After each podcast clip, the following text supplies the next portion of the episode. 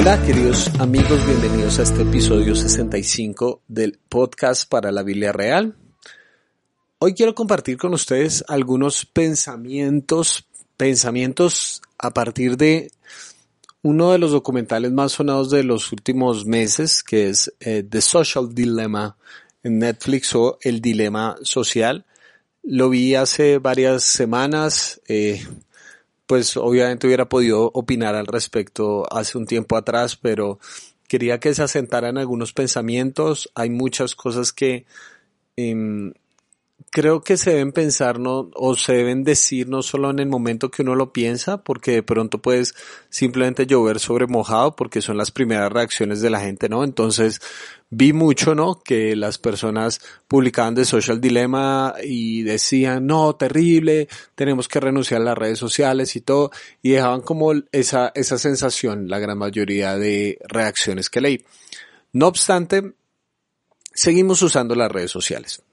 Entonces, las personas que dijeron, no, terrible, esto parece tenaz, se genera un movimiento como explosivo, pero no hay, hay una reflexión al respecto y para reflexionar a veces se necesita tiempo y honestamente había dejado esto atrás, ni siquiera había pensado hablar de esto en el podcast, pero ayer estuve escuchando otra cosa, una charla TED al respecto y como que volvieron varios pensamientos, se sumaron a esto y dije, bueno, ¿por qué no, no compartirlo con mis amigos de, del podcast? Entonces, la idea es generar reflexión, más allá de simplemente satanización.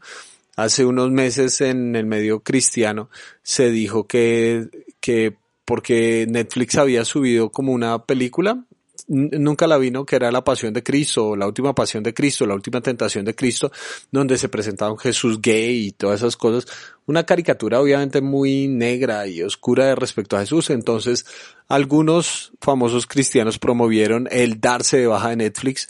Me parece muy chistoso porque hoy en día vi algunos de esos cristianos en las redes sociales que otra vez están usando Netflix. Entonces, em, eh, por eso digo que uno tiene que tomar el tiempo para pensar a fondo las cosas y pensar qué tan sostenibles son tus propuestas más allá de satanizar las cosas. Entonces, si no has visto el documental, pues espero no hacer ningún eh, spoiler o algo así por el estilo.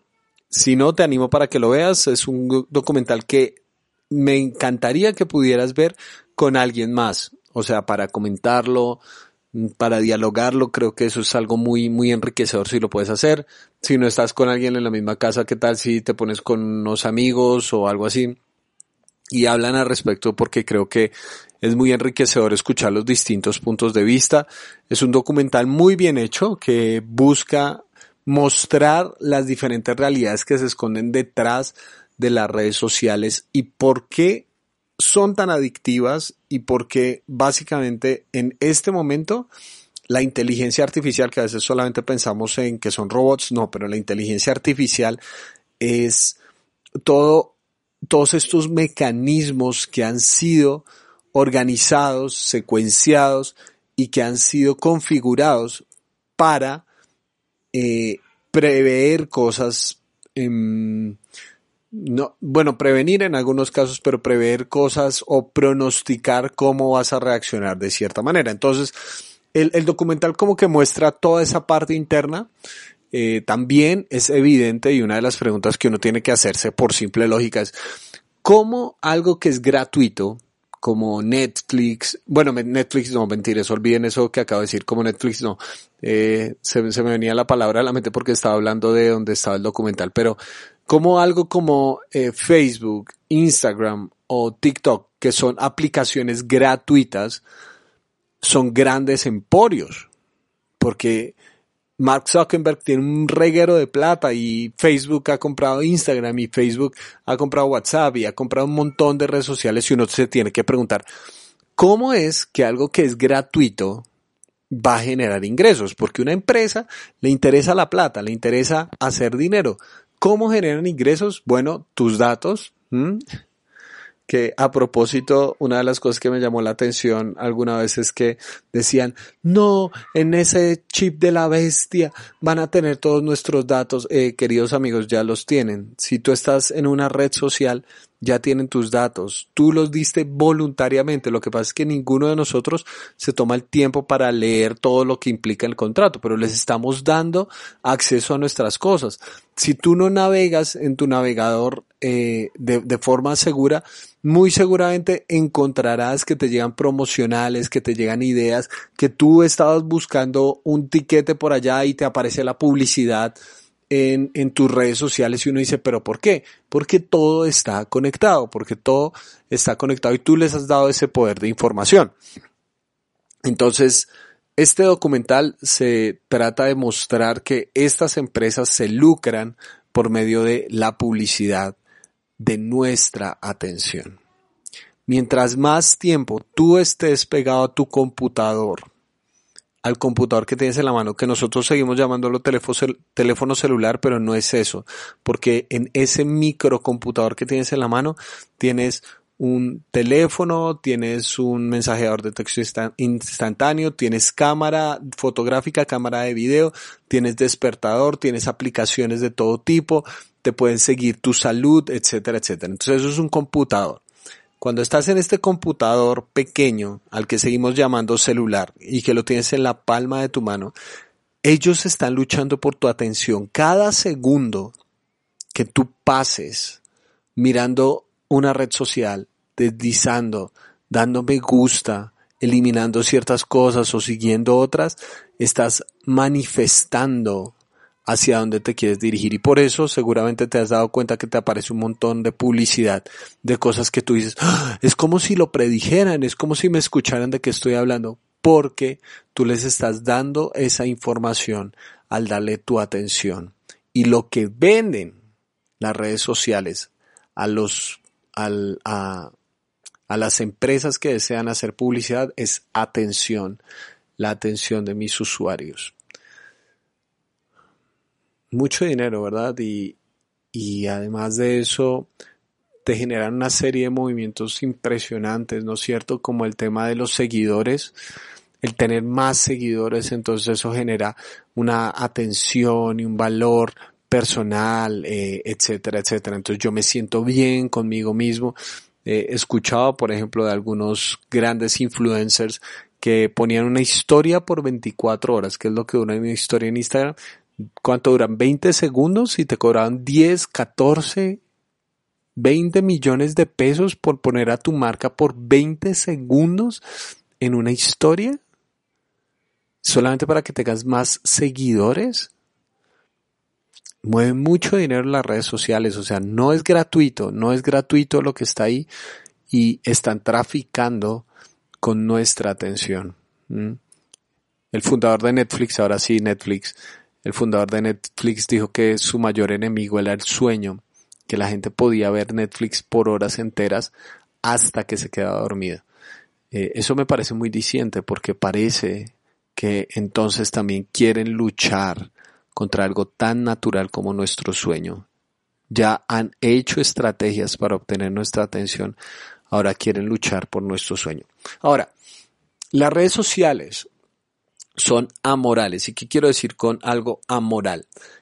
Cosas que en sí mismas no son ni buenas ni malas, sino depende del uso que nosotros le demos. Hay cosas que son malas en sí mismas. Matar a alguien, eso está mal, ¿sí? Eso está mal, ¿no? No es como, ay, es una alternativa viable de vida, no. Eso está mal. Robar a alguien está mal. Hay cosas que moralmente son incorrectas. Pero, pero, pero hay cosas que son amorales, que en sí mismas no son ni buenas ni malas. O sea, una salida que no deberíamos tomar sería decir como no, las redes sociales son del diablo, así como en algún momento dijimos que el televisor era el diablo, pero después hicieron cadenas televisivas cristianas, entonces era el diablo para que se querían meter ahí. Entonces, no, no se trata de eso, no se trata simplemente de satanizar lo desconocido, sino de reconocer que es amoral. ¿Cómo se usa? Es lo que le da un sentido moral. Uno de los buenos ejemplos que da este documental es el tema de los likes.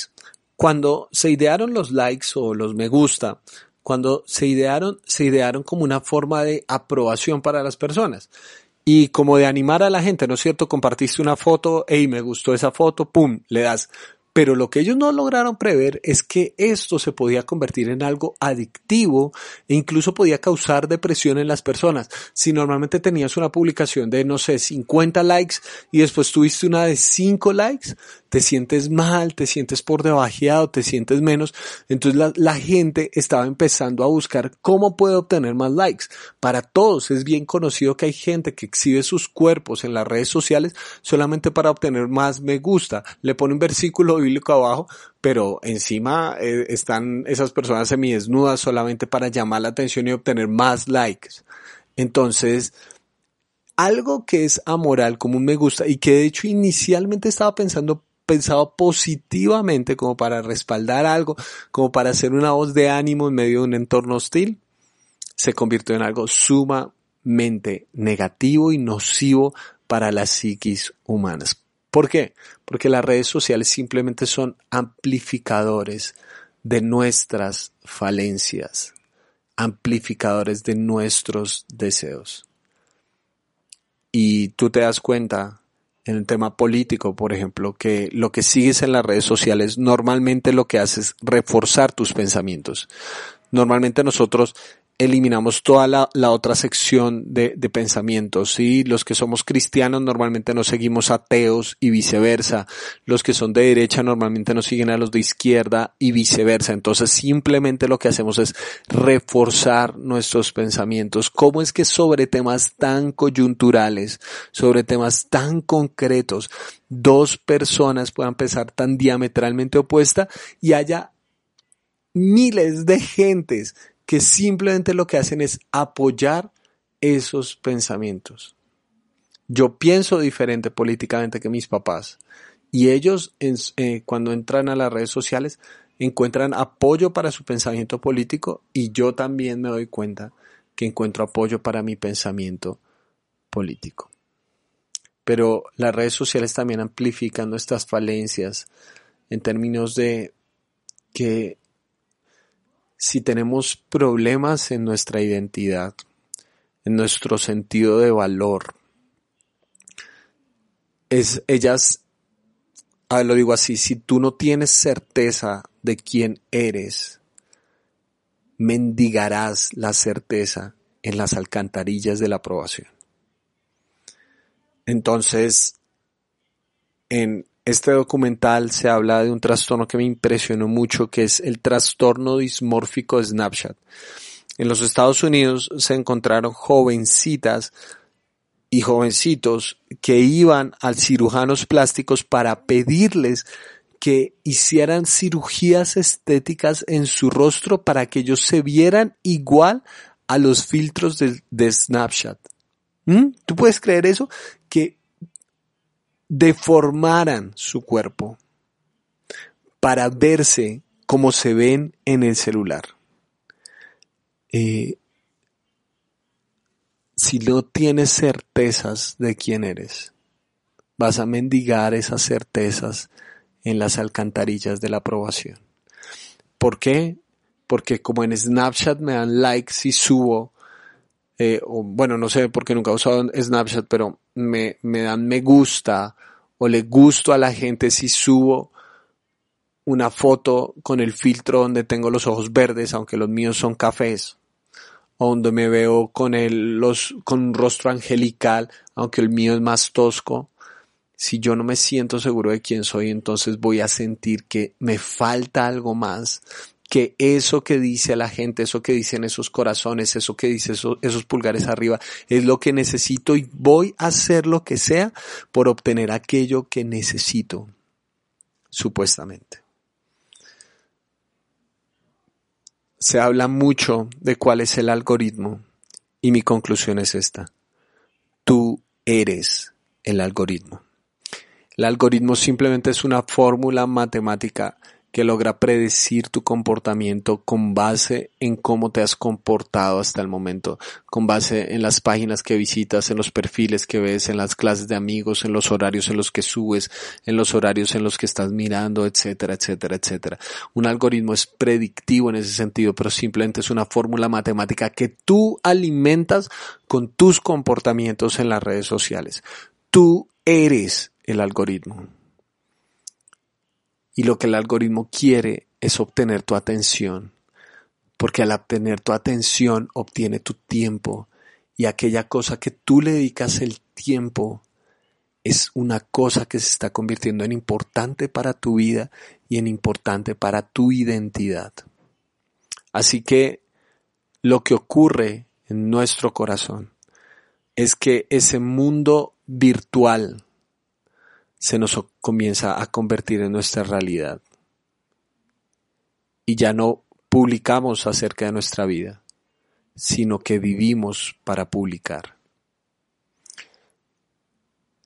Unas ideas rápidas de cómo creo que podemos eh, enfrentar este entorno de una forma sabia. Tal vez para algunas personas sea simplemente abandonar las redes sociales y saben que es un aspecto casi adictivo probablemente sea eso, ¿sí? Eh, si tú dices, no, yo lo puedo controlar, yo no puedo, yo puedo vivir sin eso sin ningún problema, y si te quito el celular y te das síndrome de abstinencia, mm, ten cuidado, ten cuidado, bueno, pero el problema otra vez no es la red social, el problema es qué está ocurriendo dentro de tu corazón, qué sientes que te está otorgando eso que no tienes en la vida real te está dando sentido de valor, te está dando afirmación. Eh, ¿Cuándo es suficiente? Tienes que aprender a trabajar con tu propia basura, con tus propias miserias. Y parte del problema es que las redes sociales a veces son un distractor para trabajar con nuestra propia vida. Entonces, no, no te distraigas tanto y pregúntate, oye, ¿por qué me pongo mal si hay 10 personas que le gusta lo que acabo de publicar. ¿Por qué me afecta tanto cuando hay una crítica en medio de 20 comentarios positivos? Mm. Y obviamente aquí también estoy hablando de mi propia experiencia y de las reflexiones personales. Yo entiendo, yo entiendo, para mí es difícil. Hay gente que no tiene filtro detrás de las redes sociales y te dice lo que sea. A mí también eso me afecta. Puede haber 10 personas que digan increíble Miguel, qué chévere, me contribuyó mucho lo que acabas de decir, pero una que diga que no está de acuerdo y me mata eso que no está de acuerdo. Yo entiendo eso. Por eso creo que una forma buena es también de, de, profanar como ese, ese río que te lleva a las redes sociales es agradece las cosas buenas. Hay muchas cosas negativas en medio de las redes sociales. Agradece las cosas buenas. Vi la historia de una niña que decidió ser youtuber, eh, pues que es el sueño a veces de, de, los niños en la actualidad. Y sus papás la apoyaron y todo eso. Y la niña tuvo dos seguidores, dos seguidores en YouTube y le encantó y lo saludaba con alegría. Tengo dos suscriptores en YouTube y, y sería, era feliz esa niña, ¿sí? Y se volvió viral por esa razón. Pero ella obviamente no lo hizo así, sino que celebró genuinamente que dos personas estuvieran siguiendo lo que ella tenía por decir. ¿Qué tal si celebras eso? ¿Mm? Y, lo entiendo perfectamente, lo entiendo porque a veces uno se la pasa mirando, uy, tengo mil seguidores, tengo mil quinientos, tengo mil setecientos, uy, casi llego a los mil ochocientos, me faltan tantos, uy, pero aquel, aquella persona tiene dos mil y pico. Celebra que hay diez, veinte, treinta, cien personas con las que puedes compartir tus ojos para este mundo. No son los likes los que hacen valiosos tus momentos, no son los likes lo que hacen valiosos tus pensamientos. Decía el artista, el salmista, este es el día que hizo el Señor, día de alegría y de gozo. Todos los días tú puedes elegir el gozo como una postura frente a la vida. No son los likes lo que hacen que tu vida valga la pena. Tu vida ya vale. Simplemente tienes que abrir los ojos ante esa verdad. Y por último veo que hay muchas personas que desean ser influencers y obtener un chulito azul y tener que hablar siempre y todos los días y en todo momento frente al celular. Yo no creo que ser influencer es sinónimo de ser estúpido. Hay influencers que son estúpidos, pero no todo, todo el que es influencer es estúpido. Pero creo que para romper ese ciclo de falta de, de, de, peso en el contenido, de falta de valor en el contenido, tienes que hacerte una pregunta antes. No si vas a ser influencer, sino con qué vas a influenciar a la gente. ¿Qué le vas a dar a este mundo que no tenga? ¿Qué vamos a ver cuando nos prestes tus ojos? ¿Qué vamos a escuchar cuando oigamos tu voz? Esa es una pregunta que vale la pena. No si voy a influenciar, sino con qué voy a influenciar. Y créeme, no se trata de cantidad de personas, nunca, sino que encuentres resonancia en 5, 10, 15, 20 personas. ¿Quién dice que más es mejor? Jesús influenció a 12 y con eso cambió la historia de la humanidad. Ese es el mejor influencer de la historia, ¿no es cierto? Esos son algunos de mis pensamientos respecto a esto de el dilema social y me encantaría escuchar tus opiniones. Te mando un gran abrazo.